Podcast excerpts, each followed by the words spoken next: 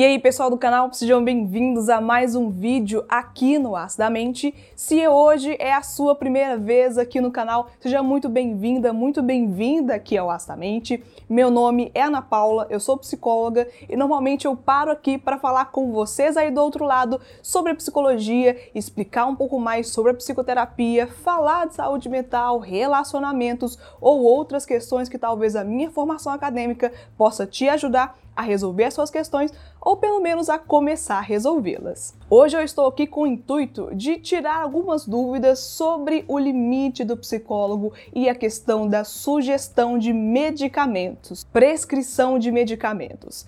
Algumas pessoas às vezes entram em contato comigo com essa ideia que é um pouco torta, um pouco longe da realidade, me perguntando se já indo no consultório do psicólogo, no primeiro dia já sai de lá com o diagnóstico e de preferência com a receita médica para fazer o consumo de medicamentos para tirar aquelas dores, incômodos, sintomas que a sua possível doença o traz. E como essa questão do rigor, da necessidade do rigor para a indicação, para a prescrição de medicamentos é muito forte, hoje te convido a pensar sobre essa atuação do psicólogo e quais são os limites da nossa atuação profissional nessa questão. Se essa é uma questão que você tem interesse em saber, fica nesse vídeo até o final, porque hoje eu falo mais sobre isso.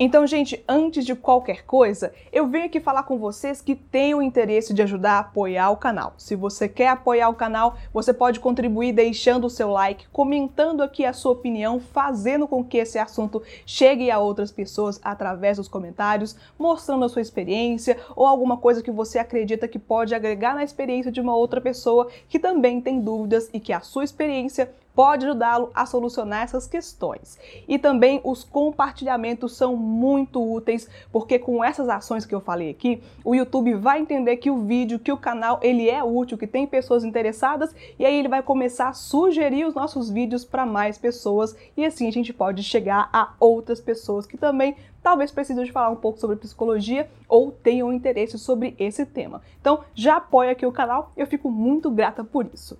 Passando para o tema, sobre questão de medicamentos, se você acha que psicólogo pode sugerir, pode indicar, prescrever medicamentos, aqui já fica a resposta que não. E hoje eu vou falar por que, que não pode sugerir, prescrever medicamentos para os seus pacientes.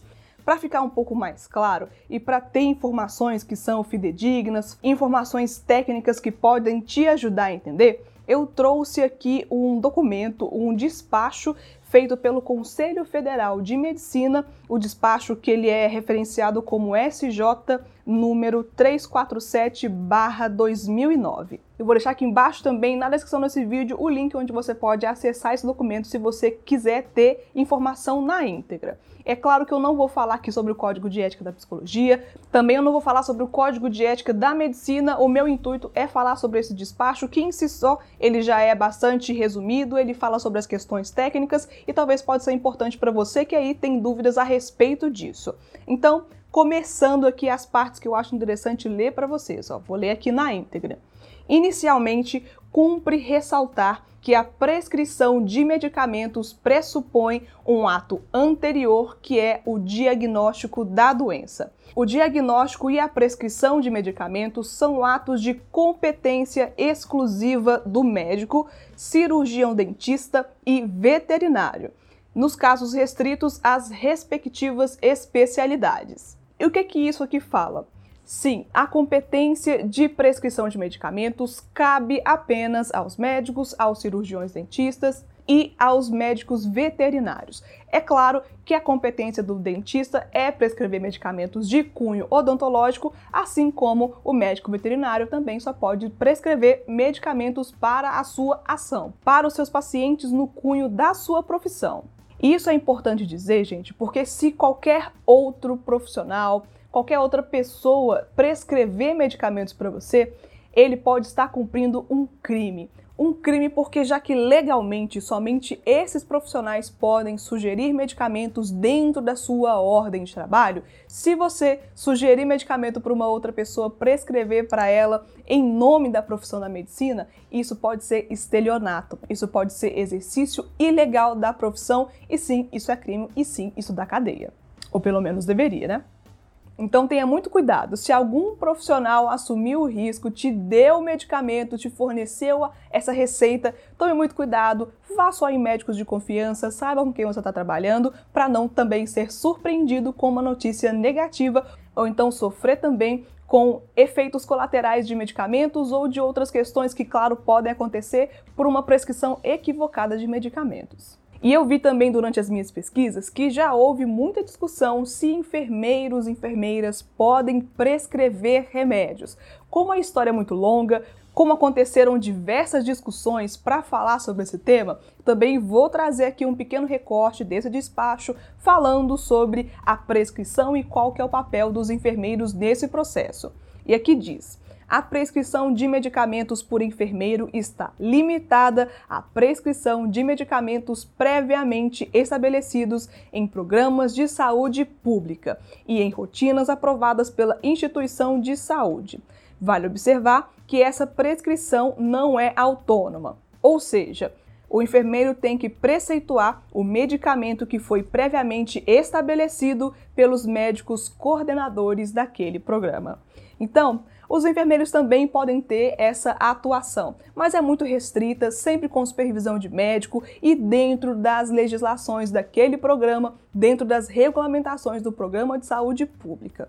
Então, gente, tendo dito isso daqui, acho que fica muito claro por que, que psicólogos não podem indicar medicamentos, assim também como os fisioterapeutas não podem, assim também como os enfermeiros aqui têm a sua própria regulamentação e restrição que é muito forte, que deve ser respeitada. Não é o nosso papel como psicólogo falar do que, que você tem que usar, porque tem profissionais que são específicos para isso. É claro que psicólogos podem fazer psicodiagnóstico, que está dentro da sua área de trabalho, que é uma especialização nossa. Entretanto, é o médico que vai te atender, que vai falar o que, que você tem que usar mediante esse diagnóstico feito entre essas duas partes, ou pelo menos pelo médico. Então já fique muito ciente que o papel do psicólogo é na terapia, é na tratativa daquilo que você sente, é na observação dos seus sintomas, é tratar o adoecimento. O médico faz o diagnóstico, te sugere o medicamento e ao longo do tempo você volta lá para fazer uma avaliação de rotina, para saber se aumenta, diminui, troca ou retira. Esse é um processo médico e o psicólogo tem o seu papel específico que é na terapia, que é no tratamento daquela doença.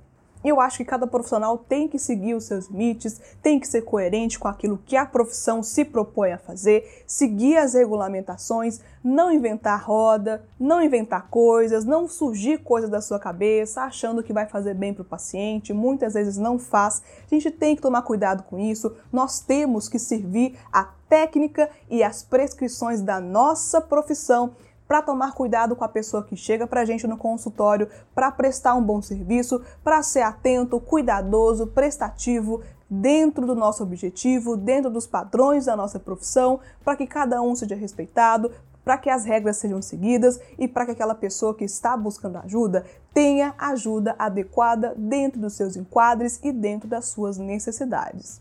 Assim como em qualquer outra profissão, mas aqui falando de saúde, saúde mental no caso, essa é uma questão também que tem que ser bastante rigorosa e eu entendo o porquê que é, e sim, é uma questão que deve ser respeitada.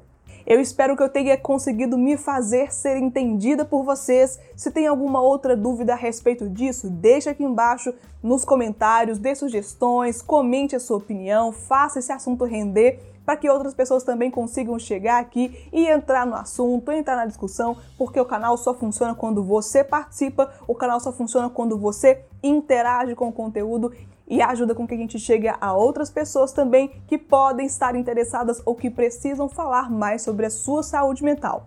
Muito obrigada por ter prestigiado esse vídeo até o final e até o próximo conteúdo aqui no Acidamente. Tchau, pessoal!